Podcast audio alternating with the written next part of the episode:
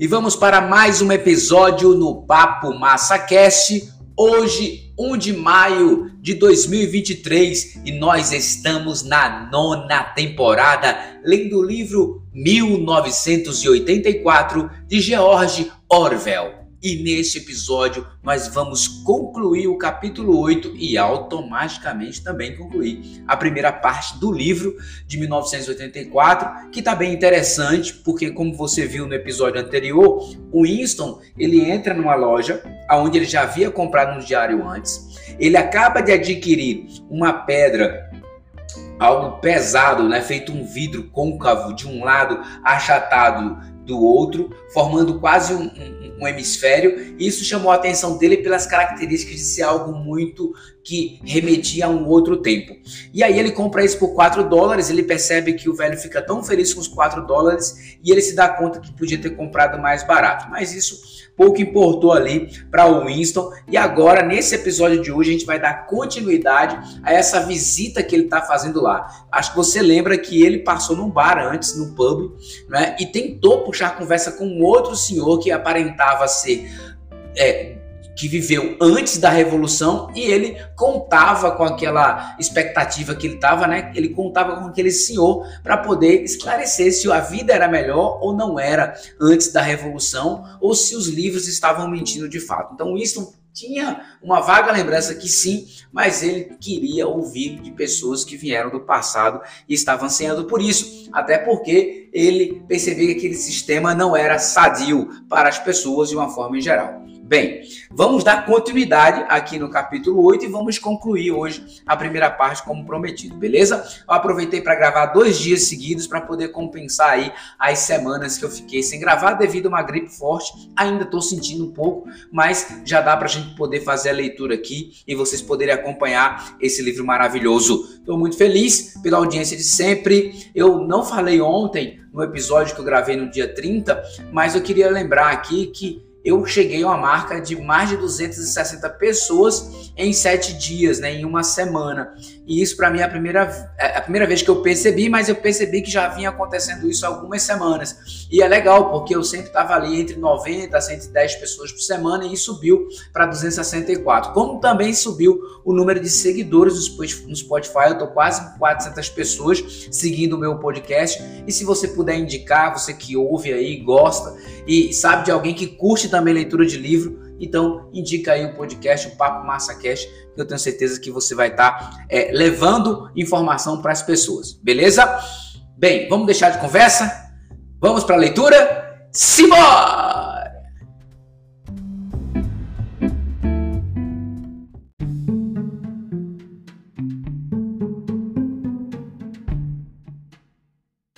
Continuidade do capítulo 8.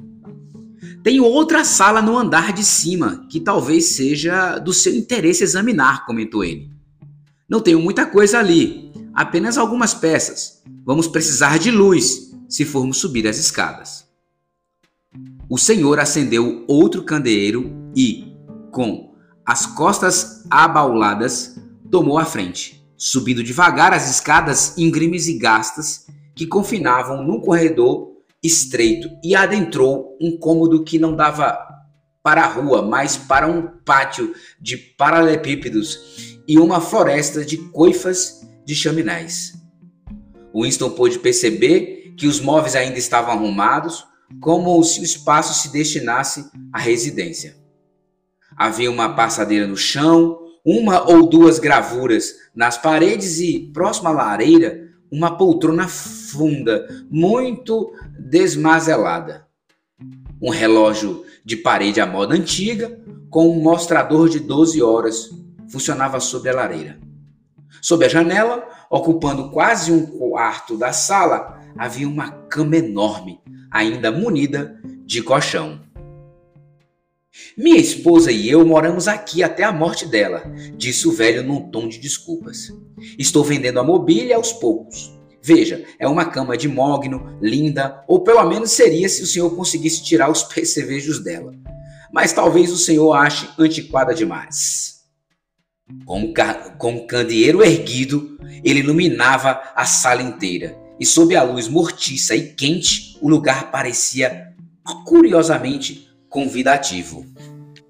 Passou pela cabeça de Winston a ideia de que seria provavelmente bem fácil alugar o cômodo por alguns dólares por semana, caso ele aceitasse o risco.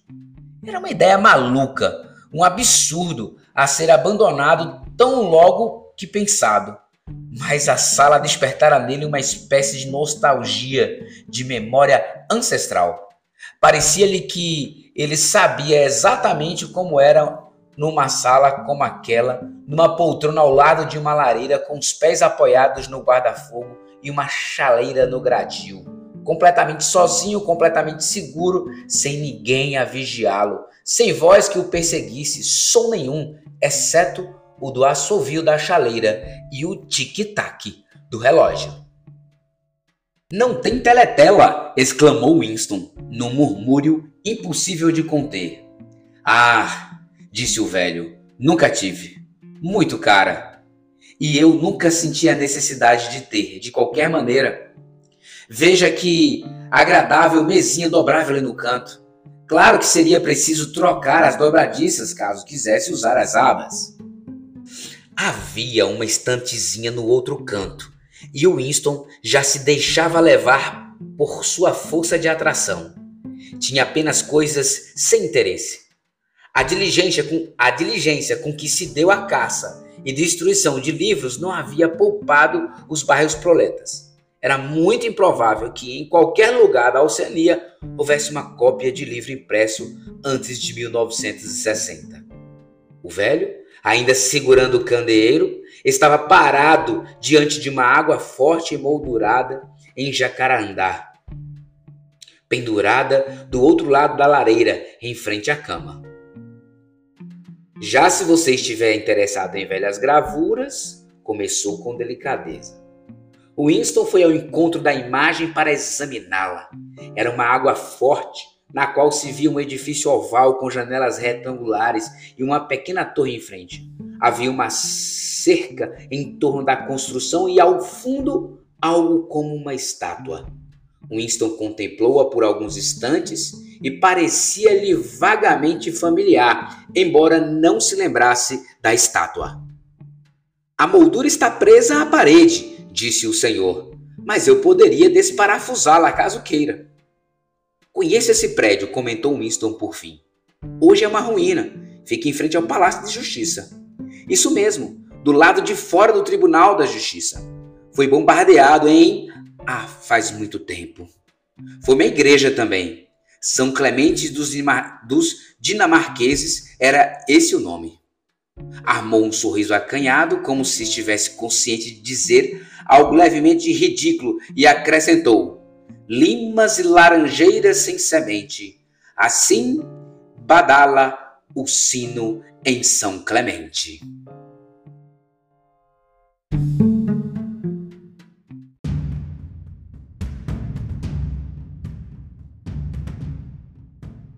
É isso? perguntou Winston. Ah, limas e laranjas sem semente, assim badalada o sino em São Clemente. É uma cantiga que cantávamos quando eu era criança. Já não me lembro dela inteira, mas sei que termina com que a velhinha sempre brilha em sua mesa, porque o carrasco gosta mesmo é de cabeça. Era uma espécie de dança. As pessoas erguiam os braços para você passar por baixo, e quando chegava em porque o carrasco gosta mesmo é de cabeça, abaixavam os braços e pegavam você. Era só nomes de igrejas. Os nomes de todas as igrejas de Londres estavam lá, ou melhor, das mais importantes. Winston se perguntava sem muita clareza a que século pertencia a igreja. Era sempre difícil determinar a idade de uma construção de Londres. Tudo que fosse grande e imponente se fosse mais ou menos novo em aparência, era automaticamente atribuído ao mundo pós-revolução, enquanto tudo que fosse de um tempo anterior era relacionado a um período obscuro chamado Idade Média. Julgava-se que os séculos de capitalismo não havia produzido nada de valor. A exemplo do que acontecia com os livros, também não se aprendia história a partir da arquitetura. Estátuas, inscrições, pedras memoriais, os nomes das ruas, tudo que pudesse lançar luz sobre o passado fora sistematicamente alterado. Não sabia que havia sido uma igreja, disse ele. Restaram muitas, até, respondeu o Senhor, embora sejam usadas para outros fins. Mas como era mesmo a cantiga? Assim, limas e laranjas sem semente, assim badalada o sino em São Clemente. Três vinténs me deve o rapazinho, assim badalada o sino em São Martinho. Bom, isso é o máximo a que consigo chegar. Vintém era uma moedinha de cobre que parecia uma moeda de centavo. Onde fica, onde ficava a igreja de São Martinho? perguntou Winston. Onde ficava? Ainda está de pé. Fica na Praça da Vitória, ao lado da geleira de pintura perdão, ao lado da galeria de pintura. Um prédio com uma espécie de pórtico triangular e pilares na frente, e um lance grande de escadas. Winston conhecia bem o lugar. Era um museu usado para exposição de propagandas de vários tipos, modelos em escala de mísseis e fortes flutuantes, tablô de cera ilustrado, ilustrando as atrocidades do inimigo e coisas do gênero. Chamava-se Igreja de São Martinho dos Campos, acrescentou o Senhor, embora eu não me lembre de nenhum campo naquela região. Winston não comprou a gravura. Seria uma posse ainda mais injustificável que o peso de papel em vidro e impossível de levar para casa a menos que fosse tirada da moldura. Mas ele se demorou mais alguns minutos conversando com o velho, cujo nome ele descobriu não era Wilkes, como se poderia supor o letreiro na frente da loja, mas Charrington. Ao que parecia, o senhor Charrington era um viúvo de 63 anos e morava em sua lojinha de usados havia 30. Durante esse tempo, sempre quis alterar o nome que se lia acima da janela, mas nunca chegara a fazê-lo.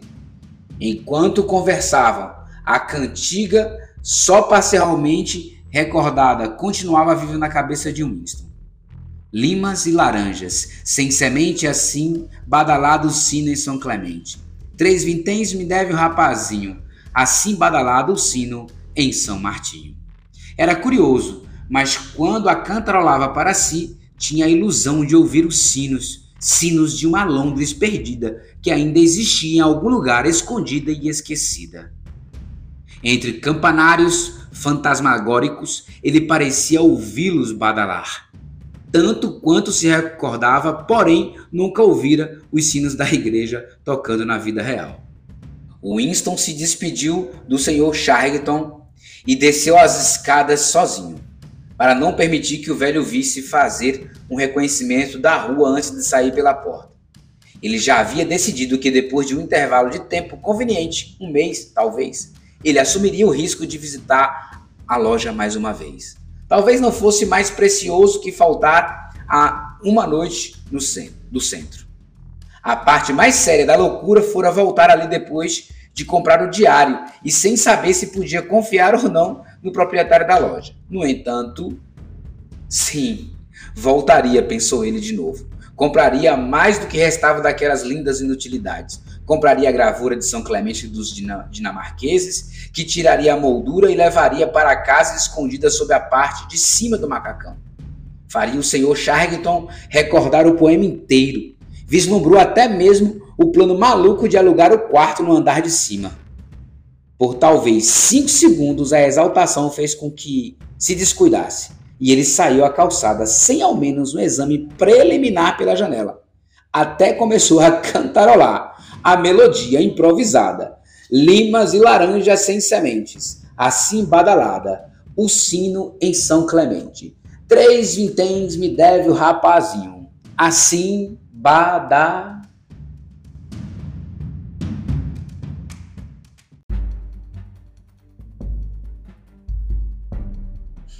De repente, seu coração gelou e seu intestino parecia se ter desfeito em água. O macacão azul descia a rua, a menos de 10 metros de distância. Era a garota do, de do departamento de ficção, a garota de cabelos escuros. A luz bruxeleava, mas não havia dificuldade em reconhecê-la. Ela o olhou diretamente no rosto e seguiu em seu passo rápido, como se não o tivesse visto. Por alguns segundos, Winston se viu imóvel. Virou então à direita e se afastou pesadamente, sem perceber de pronto que caminhava na direção errada. De qualquer forma, uma pergunta fora respondida. Não lhe restava mais dúvidas de que a garota o espionava. Possivelmente o seguira até ali. Não era crível que, por um por acaso, ela caminhasse na mesma noite pela mesma verela obscura a quilômetros de distância de qualquer bairro habitado por membros do partido. Era uma coincidência muito grande se ela era de fato uma agente da polícia do pensamento ou apenas uma espiã amadora cheia de empenho, pouco importava. Bastava que o estivesse observando. Era muito provável que também o tivesse visto entrar no pub. Foi um esforço andar. O pedaço de vidro no bolso batia contra a coxa a cada passo e ele se viu a ponto de jogá-lo fora. O pior era a dor de barriga. Por alguns minutos teve a sensação de que morreria se não chegasse logo a um banheiro. Mas não haveria banheiros públicos numa região como aquela. A cólica passou por fim e a dor persistente ficou para trás. A rua era um beco sem saída. Winston interrompeu o passo e permaneceu inerte, perguntando-se por alguns segundos, de um modo tanto vago, o que fazer. Em seguida, deu meia volta e se pôs a refazer o caminho em sentido inverso. Quando se virou, ocorreu-lhe que a garota tinha passado por ele. Não havia mais de três minutos e que, se corresse, talvez fosse capaz de alcançá-la. Poderia persegui-la até que chegasse em algum lugar deserto, então lhe esmagaria o crânio com um paralelepípedo. O pedaço de vidro no bolso era pesado bastante para o serviço. Abandonou, porém, a ideia de pronto, pois até a ideia de realizar qualquer esforço físico lhe era insuportável. Não podia correr, não conseguiria atacar ninguém. Além disso, ela era jovem, cheia de energia e tinha uma força para se defender. Também pensou em correr para o centro comunitário e lá ficar até que o lugar fechasse, construindo desse modo um álibi parcial para a noite mas isso também era impossível. Sentiu uma lassidão mortal tomar conta de si. Tudo o que queria era chegar em casa o mais rápido possível e então sentar e ficar quieto. Já passavam das 22 horas quando ele chegou ao apartamento. A luz seria cortada na central de força às 23h35. Ele foi à cozinha e praticamente de um só trago tomou uma xícara de gin Vitória. Em seguida foi à mesa no recanto da sala, sentou-se e tirou o diário da gaveta. Mas não o abriu de uma só vez. Da teletela, uma voz feminina estridente berrava uma canção patriótica. Ele ficou admirando a capa marmorizada do caderno, tentando sem sucesso calar a voz que lhe invadia a consciência. Era à noite que ocorriam as prisões, sempre à noite. O correto era cometer o suicídio antes que o pegassem. Sem dúvida, foi o que algumas pessoas fizeram. Muitos dos desaparecimentos foram, na verdade, suicídios. Mas era preciso uma coragem desesperada para se matar num mundo onde as armas de fogo ou qualquer veneno rápido e certeiro estavam fora do alcance de qualquer um. Refletiu, não sem perplexidade, sobre a inutilidade biológica da dor e do medo a deslealdade do corpo humano, que sempre congela em inércia, é exatamente quando é necessário um esforço especial. Tiveram a oportunidade de silenciar a garota de cabelos escuros. Bastava que tivesse agido com rapidez, mas, precisamente por causa do extremo perigo que corria, havia perdido o poder de agir.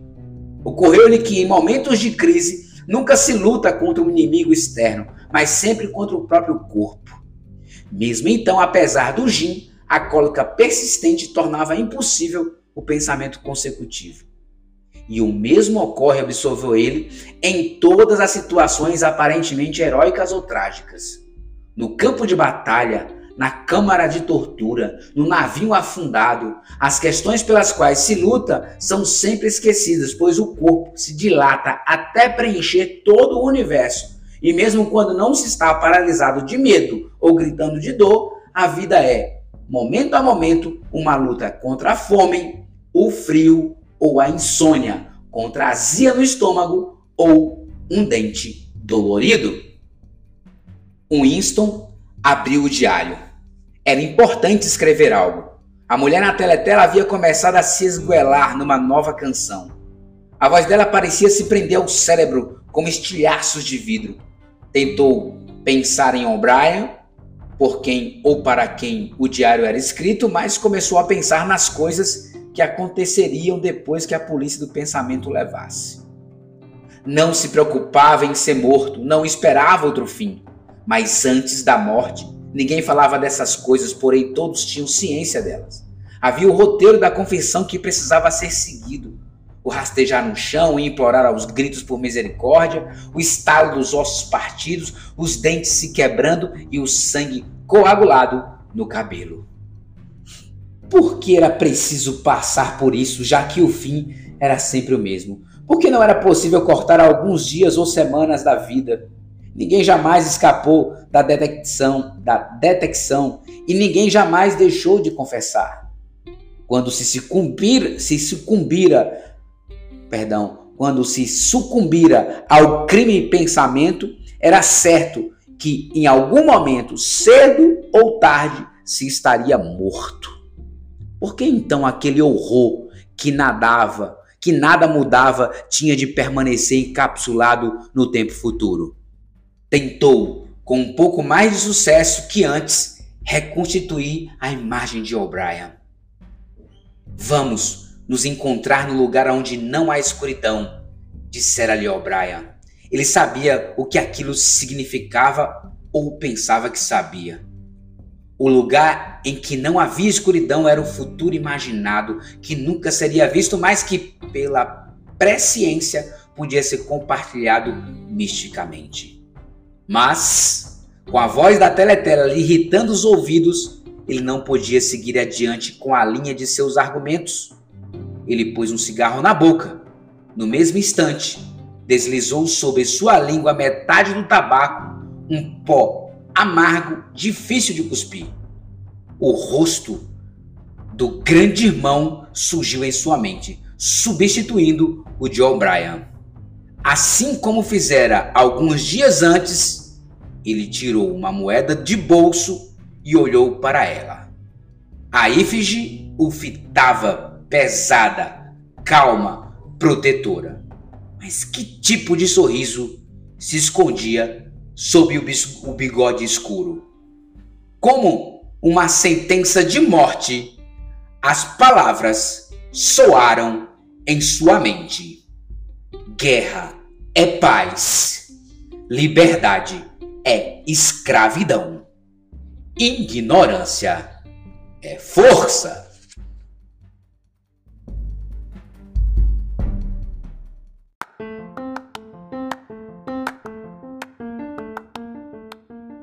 É, minhas amigas, meus amigos do Papo Massa Cast, aqui a gente finaliza a primeira parte do livro 1984. Eu sei que demorou um pouco, mas chegamos à parte final aqui da primeira parte, onde a chapa começa a esquentar. O Winston, ao encontrar essa garota, que sem dar spoiler, vai ser muito especial lá na frente. É, todo o cenário agora está montado. Ele tem uma loja onde existe como se fosse é, uma espécie de primeiro andar de mezanino ali, onde ele poderia se refugiar livre das observações do partido, das teletelas, e ao mesmo tempo que ele descobrira isso, cruzara com uma garota que ele já observava desde o início, mas que agora não tinha certeza se ela era uma pessoa que estava o perseguindo para denunciá-lo ou quem era ela de verdade. Então, ficou em aberto aqui na primeira parte essa ideia, se ele teria amparo com aquele senhor ou não, aquela lojinha, o senhor Hamilton, né? E também ele pensava ali, nesse momento final, de novo em O'Brien, se podia confiar nele, se era o cara que ele poderia abrir o coração e de repente começar algum tipo de movimento contra o partido. E ao mesmo tempo ele lembrava dos princípios do partido e lembrava também do rosto do grande irmão. Então Winston agora entra nesse conflito entre si, sem saber o que fazer, pensando em morrer, pensando em se suicidar ou pensando em seguir em frente e correr os riscos que lhe aguardava por sua forma de pensar, por sua forma de querer agir. Então, meu amigo, então, minha amiga, fica conectado porque vem muito por aí. Esse livro é surpreendente, tem reviravoltas maravilhosas e, claro, vai fazer a gente refletir bastante. Espero que você tenha gostado da primeira parte do livro 1984. Vai vir a segunda parte aí muito em breve e eu conto com a sua audiência de sempre. Eu sou Emanuel Silva e esse é o Papo Massa Cast.